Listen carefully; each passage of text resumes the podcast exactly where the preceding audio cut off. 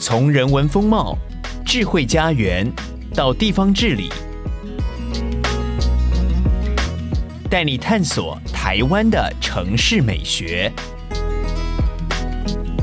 欢迎收听一号课堂城市学。各位听众朋友，大家好，我是一号课堂的总编辑李桂芬，也是节目主持人，很高兴在空中和你相会。今天城市学来到美丽的台中。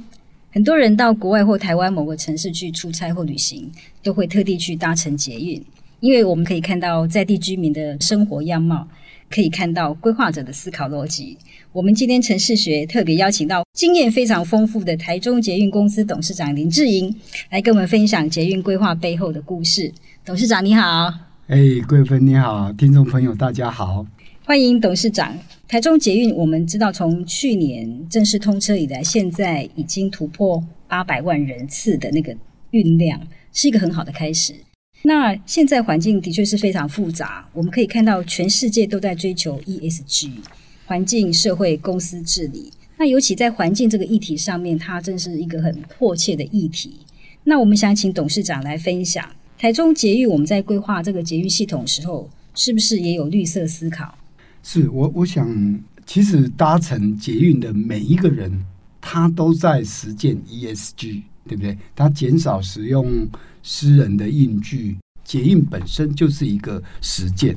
那当然，在一个城市在规划捷运、新建捷运呢、啊，尤其像台中捷运算是比较晚通车的，它更需要有有这种。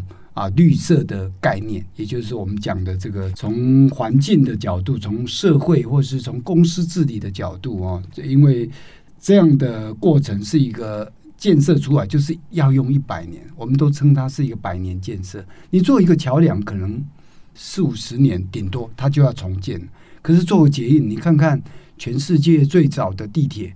伦敦，伦敦哦，对，还有纽约哦，都是上百年的。所以对捷运来讲，我们在做这个设计的时候啊，基本上从车站来看，就是一个啊绿色的建筑。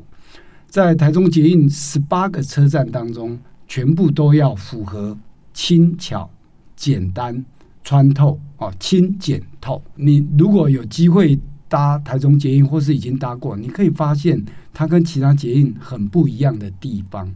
在车站里面，因为我们是两个车站平面的，其他十六个车站是高架的。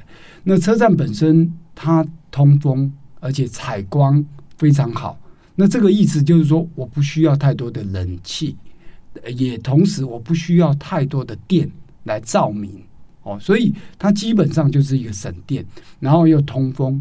轻简透，车站本身就轻巧，在建筑体结构体本身就是一个呃环保的概念，加上车站的外面，我们还做绿色的植栽，长期的来让车站降温或是比较凉爽。所以在台中规划设计的时候，从车站的角度开始思考，它就是要做到绿色建筑，然后就长期的营运来讲，它就是能够。节能能够省电，当然这里面有没有缺点？哦，有有缺点，有什么缺点？呃，下雨天，哦，因为你你很穿透嘛，风一吹感觉得到。那雨下的时候，风一吹雨也会飘进来嘛，是不是？所以这个轻简透最大的一个问题就是说，雨大的时候，像高铁很多车站也是这样，如果雨大一点，你会发现在月台里面那个雨会打进来。所以在台中捷运的话，我们在有部分的车站下雨天风又比较大，雨又比较大的时候。我们要为那个你要刷卡进去的那个闸门穿雨衣，哇，很特别的景象。或是要要去加值机的部分要穿雨衣，因为它都是电子的，又是无线通讯的。你稍微潮湿啊，或有水，它可能就会有有一些故障的讯号，就就就不能用。所以我们在清检透的过程，当然呃有利也有弊，但是绝对是利大于弊。哦，那幸好台中的那个下雨日数比较少哈，它的那个日照天数在台湾也算是比较长的。诶，所以我们因为在现在这个一个能源危机的时代，我们台中捷运站似乎也在这个光电上面有一些很特别的设计，譬如说我们的屋顶都已经是那个可以卖电赚钱了。哦，我们有部分的车站屋顶特别设计有太阳能光板，而且会显示说我今天发了多少电这样子。那更重要的是，我们有一个。呃，车辆晚上要停靠的地方，还有主维修厂，它是在一起，我们叫它机场。就像台北捷运有北投机场，非常大，有四十公顷，还有游泳池。哦，还有游泳池，我们没那么大，我们大概呃二十公顷不到。但是我们把所有的，因为机场上面都是像工厂一样，就很大的面积，所以我们把所有的机场的部分呢、后来就委外来增设太阳能板。哦，那太阳能板每年可以增加七百一十万度的这个供电，然后为给我们增加一个收入的来源。那基本上最重要是我们透过这样清洁的能源，民众来搭乘，然后啊，我们也生产一些清洁能源，让让呃这个城市在用电的部分减少煤炭的这个发电啊，或是天然气的发电，那基本上都相对太阳能来讲，太阳能还是比较干净的。是，也就是说，我们车站本身它就能调整自己的微气候哈，然后加上呃电的一个使用，其实它对于整个市容环境的负面影响，其实已经降到很低了。那接下来我们想请教董事长关于捷运车体本身，这应该是铁道迷很想知道的一部分。请问台中捷运车厢这个车辆上面的设计有什么特别的地方？是台中捷运是因为它不是一个高运量的系统。它不像台北的板南线或是淡水线运量那么高，所以它比较像是呃木栅线或文湖线，或或是刚通车的那个新北环状线，那个那个规模，所以它是中运量。那中运量跟高运量，除了运量的高跟中以外，是就是它的。自动化不一样，中运量基本上像文湖线是不要有人驾驶的。嗯、那那我们的也是一样，不需要不需要有人驾驶，全部自动化。那这是一个。那第二个就是我们跟文湖线比较不一样，就我们车厢比较长，两节车厢中间可以相通。嗯、那我们的宽度、高度跟长度都大概是全台湾那个中运量最大的一个车厢。那这样的话，就是民众。会比较舒适一点，嗯、就是说你站着的时候不会觉得空间很窄，坐着的时候觉得中间有站着人，你也很尴尬之类的，不会有幽闭恐惧症。哎，对，而且万一这个车厢人比较多，那个车厢比较少，你可以走过去。哦，大概是这是第二个，它的列车的车厢呃不大一样。那第三个就是它的车门特别多，停靠的时候我们是两节成一列哈，一个车厢停靠的时候。有五个车门，一列就有十个车门，所以上下非常的快速啊。这个也是跟甚至刚刚讲的高运量的列车，大概也只有四个车门，我们是五个车门啊，算是比较大的。这个设计非常方便，因为我们看到很多人那种搭车的习惯呢，他就是上去，他就要站在车门旁边，对方便他上下。那这个车门多，他就在设计上就彻底的从根源去疏解了这个问题。没错，因为捷运跟公车很类似，它都是城市内的移动，其实都是很短暂。以捷运来讲，一般大概八百公尺到一千公尺就一个站，所以你你大概在里面不会待很久，所以它也不会设计厕所，像台铁或高铁这样子。所以上下客人要快一点的话，它停留时间可以短一点，那车子就旅行时间就会比较短啊。所以这个是它呃列车的第三个不一样，第四个不一样就是。你可以看得到，你因为我们是高架车站，只要你坐在里面啊，你就会觉得那个白天的那个光影啊，照进来非常舒服。那个舒服是因为我们的地板、我们的椅子都是用比较淡粉色，甚至马卡龙系列的那种颜色，就那个法国甜点那种马卡龙，哦、对，就很粉，然后很很很疗愈。就是说你你要上班上学，不管是。啊，下班放学你都会觉得搭搭上车，你会觉得比较放松，压力不会那么大，觉得在赶时间或者要要去做什么。那所以你可以看到我们的车厢的设计，颜色也好，或者车门也好，跟其他的系统那个辨识度是蛮高的。哎，关于这一点，我一定要好好的回应董事长。因为我去台中出差的时候，我就特地去搭乘了一段那个捷运。那我我真的很能体会到董事长你说的那种温馨舒适的感觉，因为那刚好是一个一个下午，然后我我办完那个工作的事情之后，然后就在捷运上就哇就这样瘫了下来，真的是很疗愈。是因为真的从那个清透的设计里面，因为我可以看到一个市景哦，一个市景的变化，像风景这样的变化。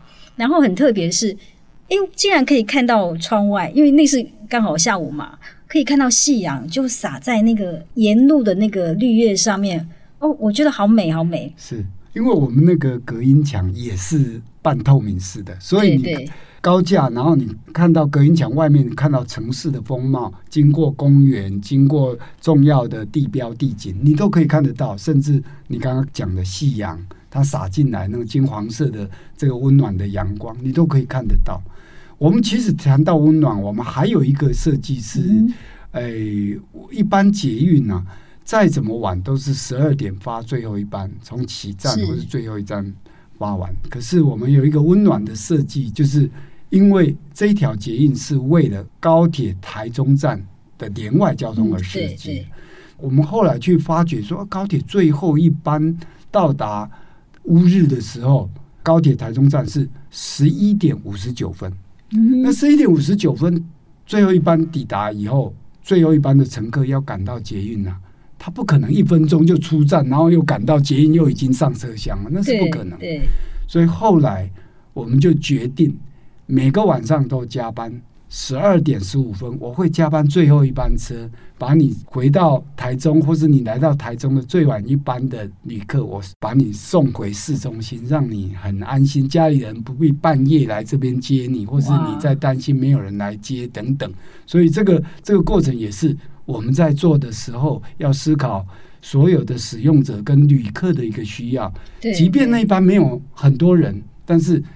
我想对每个人的边际效用会非常高，是，是有被照顾、有回家的感觉。对对，尤其呃，我看那个捷运跟高铁共构，其实那个距离也非常短，其实非常方便。我们下了高铁，然后走到捷运，然后就可以进入台中市。哦，我觉得它对我们外地来人的人来讲是一个很方便的设计。那不过捷运对在地生活影响其实是更大的哈。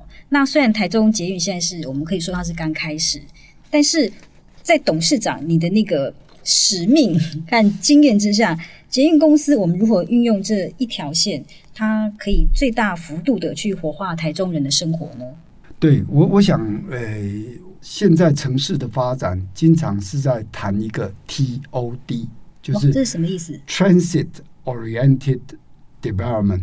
以大众运输发展为导向的一个城市，那什么叫做大众运输发展导向？就是像台北是最典型的，所有的捷运都好了以后，你的所有的生活就沿着捷运去找，都可以找得到。是哦，那也因为这样，你可以少开车，甚至不买车。不开车、不买车的话，那么道路的交通就会比较好一点。路边的停车位或者路外的停车场就可以少建一点，那甚至将来因为这样子，你的土地的容积可以提高，因为在捷运旁边，对，这些人可以呃有一大部分会来借用捷运的呃当做出门或回家的一个交通工具。是是那台中捷运也是一样，我们有一个。十五分钟的概念，你只要下任何一个车站，你要去的地方，不管走路或骑着 U bike，十五分钟都可以到达你生活所需要的服务的地点，包括美式的大卖场。全世界听说美式大卖场第一名就在台中，没错，台中 Costco 不能讲。台中有两家都在捷运旁边，那那其他的其他的大卖场更是要医院要。要去学校，或是要要要看歌剧，或者百货公司、餐厅，全都在这一条路上。所以我们就做了一个啊、类似结伴台中游。只要你愿意来到台中的话，你可以循着捷运找到吃喝玩乐游购都可以哦。你要玩的，要要购买的，都可以找得到。听说是一个好康的计划，是不是？我们最后再来问董事长。对对对，咦，董事长，我们刚刚提到对周边的活化，当然里面也有谈到那个轨道经济。那这的确是我们在谈交通建设的一个另外一个很大的效益。除了解决交通运输之外，轨道经济也是对一个城市发展很重要的一个效益。那我们知道，在全球现在大概有将近一百七十个拥有地铁的城市里面，比较多的做法，它就是开放车厢广告啦，或者是在车站有商店。但是我们台东捷运很直接、很特别，我们就是直接与企业合作了，然后打造一个主题车站。那我们也想请董事长，你跟我们介绍台中捷运，它是呃跟中信兄弟打造这个叫猛犸刚朵拉主题车站。诶，我我为那个不熟悉职棒的朋友补充一下，猛犸刚朵拉是中信兄弟的钢铁王者之象。那我们请董事长，你帮我们介绍一下这个规划这个车站背后的想法。是因为猛犸刚朵拉其实也是一只象，好，那个那个最早是从兄弟象陆续发展的嘛，哈，所以我们。呃，当初在思考的时候，因为台中呃市长是希望建立一个酷运动、酷城市的一个地方，所以市长对于运动非常在乎。那我们特别是在台中有一个全台湾在世界标准当中最好的球场，就是洲际棒球场。那洲际棒球场刚好就是在承德路上面。那我们在文心承德路就有一站捷运站。文心崇德站，文心崇德站，对，所以当初呃，我们就发想说，哎呦，我来跟中信兄弟合作哦，那看看有没有可能，我们把这个车站打造成一个主题车站。那这个发想当然也是从日本有一些直棒，它有一些捷运站呐、啊，有一两个捷运站是这样设计。我们也觉得说，哎，台湾的直棒。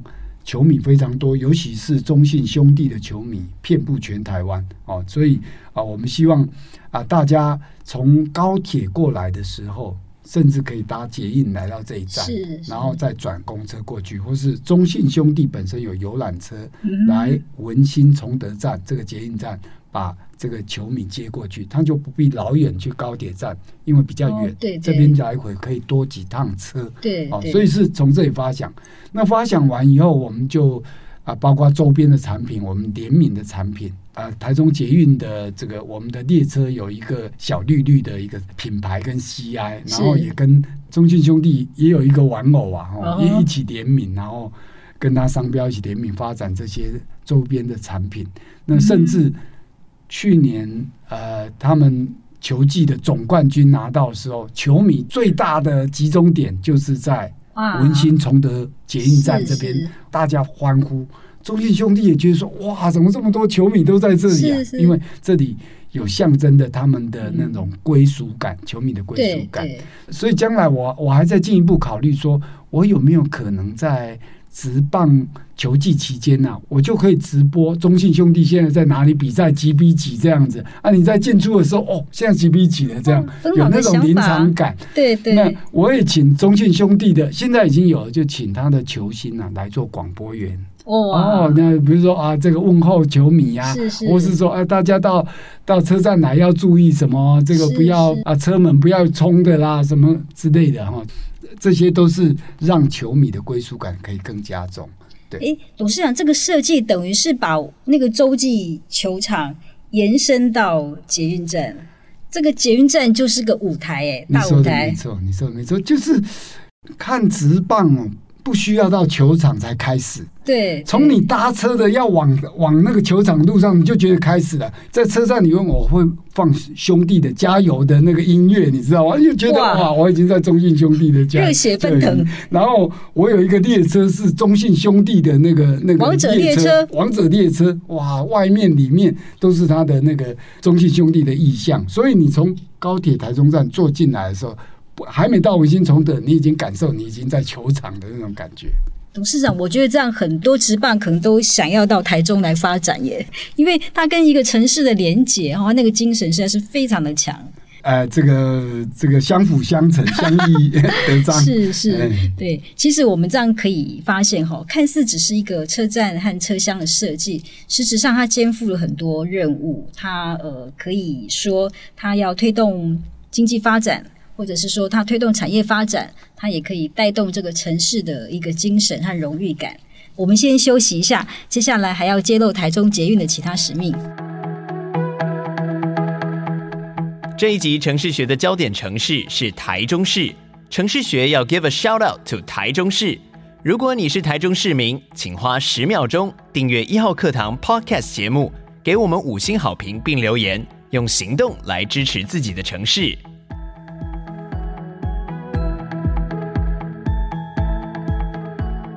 你现在收听的节目是《城市学》，我是主持人一号课堂总编辑李桂芬。今天节目邀请到的嘉宾是台中捷运公司董事长林志颖。听众朋友，大家好。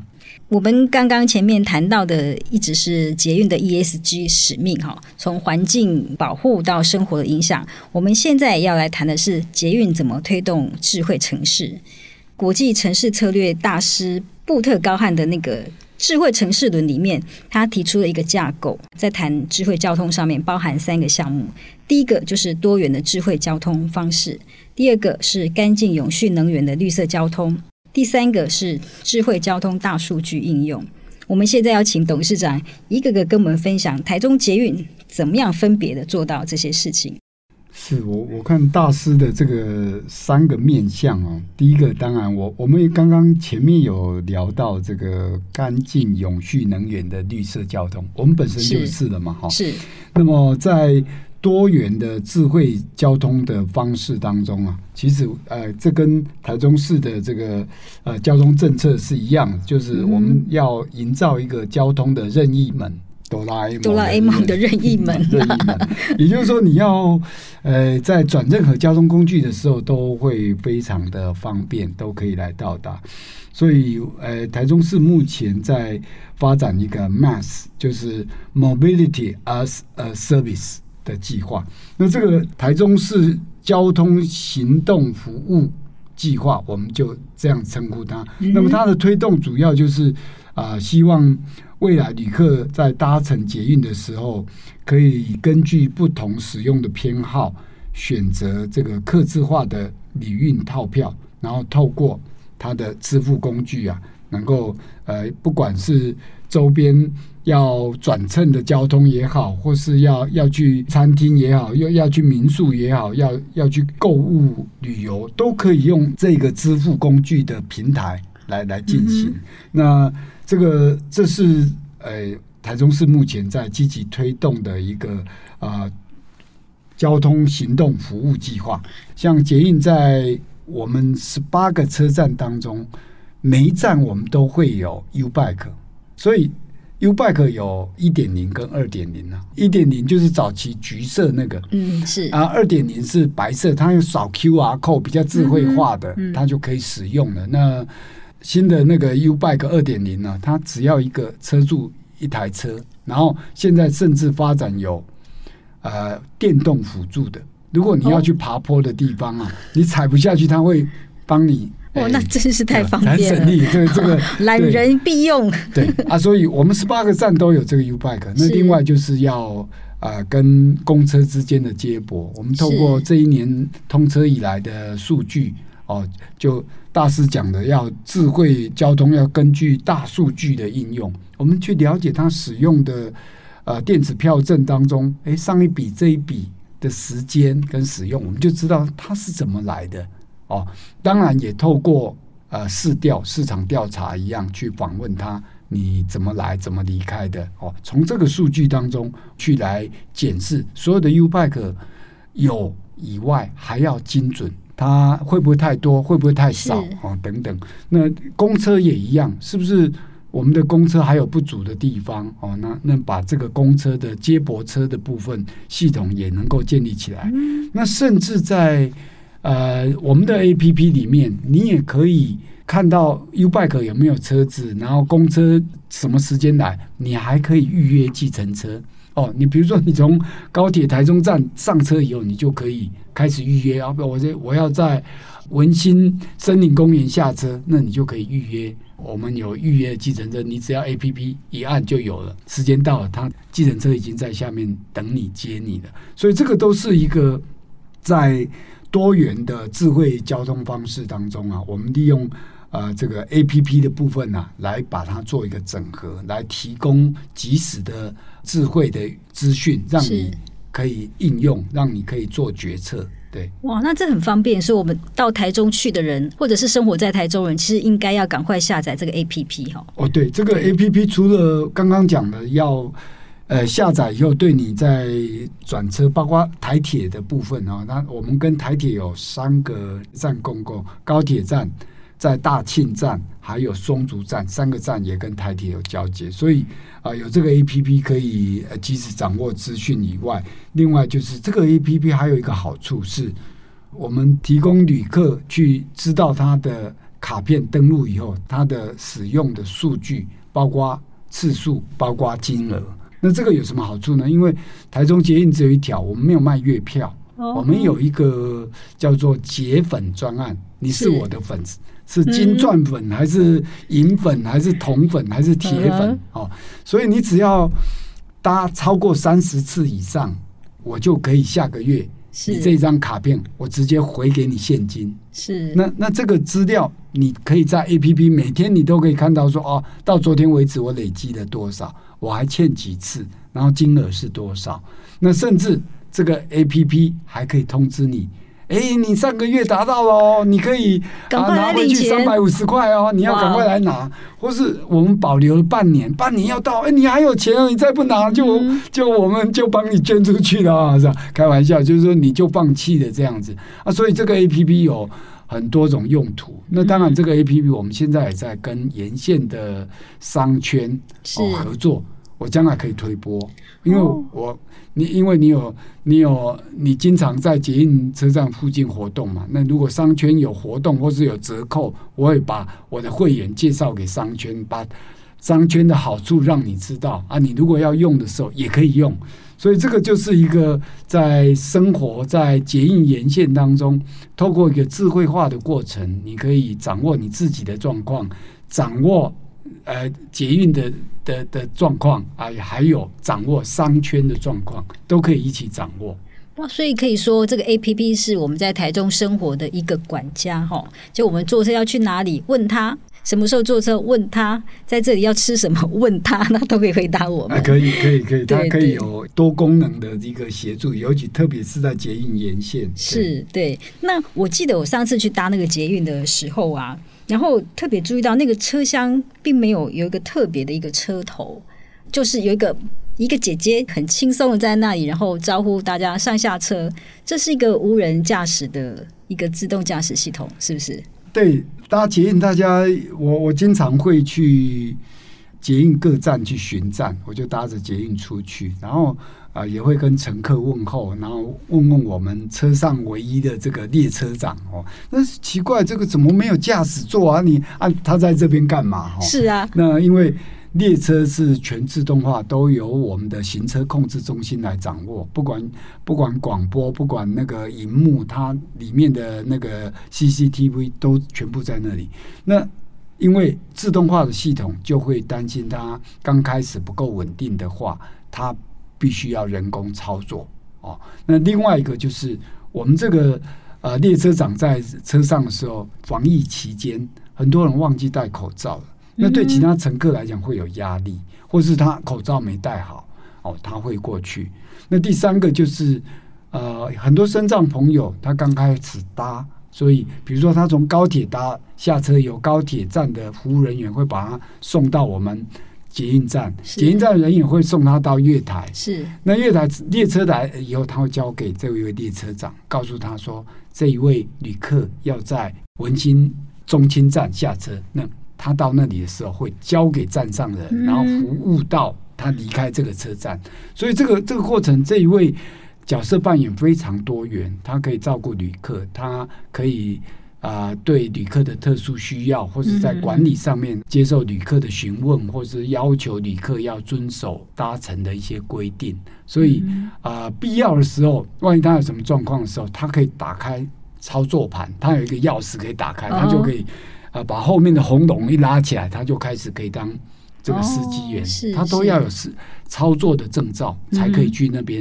嗯、他不是在接受询问而已，嗯、他必须有他的呃受过的训练的小时，然后经过考验以后，有了证照以后，他才可以站在那个位置。嗯，嗯我们很多人常常觉得所谓的智慧城市啊，或者自动化，它会比较冷冰冰。但是因为有这个驾驶员的一个存在，它就可以增加很多很温暖的一些体贴的服务，还有。危机的紧急处理，这也会让人很很安心。没错，没错。我我我其实经常跟我们的呃列车长稍微聊天一下，他问他旅客最常问你的是什么？通常比如说像你一样来到台中搭高铁过来，他要回去的时候，他会高铁哪一班几点几分？他会很紧张，他就会问他说。啊，请问到到高铁站要多久？要多久这样子？那如果你能够清楚告诉他有，他就会比较放心。当然，他如果有下载我们的 APP，一样可以知道在这一站到那一站还要几分钟。但是。啊、呃，人跟人的互动是最温暖、最有温度的，所以你你可以问到这个列车长给你服务的话，嗯、我相信那个掌握的讯息就会更清楚。这样子，对，我觉得他也是呃，如果对外来旅客来讲，这也是一个外来者对一个城市的记忆，那个感受就会建立在我们这位列车长身上。我觉得这是个很棒的设计。是，其实我我们虽然这个小小一条线也经营的第一年，在。每年我们依照交通部的规定要去做旅客满意度的调查。那我们委外所做的旅客出口的满意度调查，因为搭搭乘完出口，我们才可以访问他嘛。是，不要还没搭乘我就访问他嘛。对，所以访问完，我们去年的旅客满意度是九十二点七，哇，非常满意的是四十七，嗯，然后满意的是四十五点二，呃，是四十五点七啦，就。加起来是九十二点七，所以每个礼拜我都要看那个我们客服中心公关所做的统计，旅客投诉到一九九九的，或是到我们客服中心的，我很这个欣慰的，就是满意的还会来跟我们讲说，我们对你的服务很满意，那是很难得，一般都是哇，我没送，我一定要要打电话，你要给我一个交代，这样子，对，对不对。啊？其实我们满意进来比不满意的抱怨的还多，我就觉得说，哇，我们这个同仁哦，每次去我都觉得说，哦，这个我们同仁待遇哦，大概所有的同业当中算是比较低的。我都很愿意，只要我去巡站，我就会陪着这个列车长，我都站在那边，我不会坐在位置上，因为他要来回一趟，他站的时间比我久太多了，是，所以我愿意站在那边陪着他，然后听听他的。啊，第一线的听到炮击声的人哦，他知道说，哎，服务应该怎么做好，嗯、公司应该怎么做。那我从这里，呃，每个礼拜去巡站的时候，从列车长、从站务员当中知道很多讯息，回去我会去跟主管讨论，我们怎么样在提升我们的服务。对，嗯，哇，董事长和同仁实在是非常用心。那我相信谈到现在，我们都可以理解这个。捷运规划其实非常复杂哈，尤其规划者，我们刚知道说要懂交通管理，还要懂服务的心理，还要掌握趋势，也要了解城市发展，还要懂经济，要能行销。所以我们很好奇，董事长，你的专业是怎么养成的啊？哎，我我自己其实，在大学念管理的比较多，然后在研究所念。交通的这个比较技术性、工程性比较多。我念成大交管系、台大的土木研究所，哦，所以我出来工作第一个工作就是捷运啊，捷运做的是工程，然后后来到顾问公司，后来也到创办台湾大车队，然后再再当局长，然后再再到海外去发展。所以对我来讲，我的人生的机遇很多元，那我也很开心这个。呃，老天给我的机会都是碰到很新的东西，不管是台湾大车队那个创办这个 GPS 的计程车队第一个啊，不管是 U Bike 或或是呃要做捷运这些事情，都是我人生当中很难得的一个机会。那我我把这些呃新创的一个经验跟呃从管理或是工程上面跟实务上面的工作经验，我呃把它。尽量的柔和在我的工作上面。那对我来讲，呃，我我我觉得只要台中捷运不长不短的要我做，我没办法做 number one，因为我不是最长，也不是最多的，但是我一定要做 only one，有台中特色的捷运，人家会看到说，哇，捷运也可以这样子。一看到就知道哦，这是台中捷运，因为它有台中的 DNA。哇，对哇，很特别。董事长，那我想请问，就是说，从你的经历里，我们可以看到，好像各各种车种你都经历过，然后在这么长的交通的努力上，你都没有没有说啊，我不做了。你那个热情和你那个不断的创意是从哪里而来？你旅行的时候，在各个城市会去搭他们的交通运输工具来来参考吗？或者？没错，没错。其实我我个人有一个习惯，就是我会做笔记。那现在因为手机很方便，所以在我出去旅行的时候，在我看到看到一本书、一个杂志的时候，我都会把我我看到的创建非常令我惊艳的东西记下来。那我我这个累积的一个笔记本，将来在我工作上面，我就会在夜深人静也好，或者在工作之余，或者在碰到困难之余，我从那里面去找寻灵感。那这些灵感，我想在我工作上面呢、啊，让我有养分做了，然后有成就感。有成就感以后，我就会我就会鼓励我自己，再把它做得更好。你问我说累不累？我当然也会累啊，哦，只是累的时候我。对我来讲，要做的话，不做就罢了；要做，一定要做的 outstanding，要做的有特色的东西。所以，我觉得人生除了幸运以外，我的个人的自我要求，或是呃对自己的期许，跟伙伴的一起合作的工作的一个态度，我觉得那个是我人生当中很呃乐在工作的原因呐。哦，那累了当然就休息一下，然后，但是对我来讲。这样的一个机会啊，只要只要出现了，我就会好好把握。然后该该到这个告个段落的时间，我就会交棒 传承给另外一个可以接手的人。嗯、有这个时候吗？我觉得台中市民应该会觉得自己很幸运，拥有一位这样经验丰富又很愿意承担的运输专家。台中捷运还要继续啊！那董事长，你的对台中捷运的那个愿景是什么？我想，诶、欸，我对台中市的愿景，其实我刚刚呃稍微有提到，我希望这条捷运是做出呃它本身应有的特色。这个特色是来自于捷运不是只为呃把旅客从这一站送到那一站，是啊、呃，我鼓励我的所有的同仁，你是为每个人的梦想在帮他圆梦，嗯、因为他今天出门，不管是上学、上班。为了生活，他都在圆梦。你会很开心的知道说，我在为这些人圆梦做的努力。那呃，能够有，有这样的心情呢，这个员工心情也会觉得他有成就感。嗯那回过头来，我对员工也是一样，员工的福利绝对是我最优先争取的。我设的董事长信箱，员工可以直接有什么意见可以到我这边来。嗯哼，那我也很愿意到他们工作的地点。去倾听他们的意见、跟他们的建议、跟发掘或是抱怨哦。那我很坚持的就是，没有快乐的员工就没有满意的旅客。因为员工都快乐的时候，他会展现笑容。对，他如果不快乐，他愁眉苦脸，请问他的服务怎么会好？旅客怎么会满意？讲两句话，搞不好就火气就上来了，对不对？对，对。所以有快乐的员工，才会有满意的旅客。不是因为我为员工谋福利而已，而是为这个城市、为所有的旅客、为圆梦的人，他们每天可以开开心心的去圆梦，快快乐乐的回家去做梦。这个非常感动。嗯，我们大家都常听到说，台湾最美的风景是人。那我觉得在台中，我们应该可以看到这个最美的风景之一。尤其这些在列车服务的人，所有。呃，做捷运系统，每一个人他影响的就是一个大众的生活。那他们快乐，就让更多人快乐。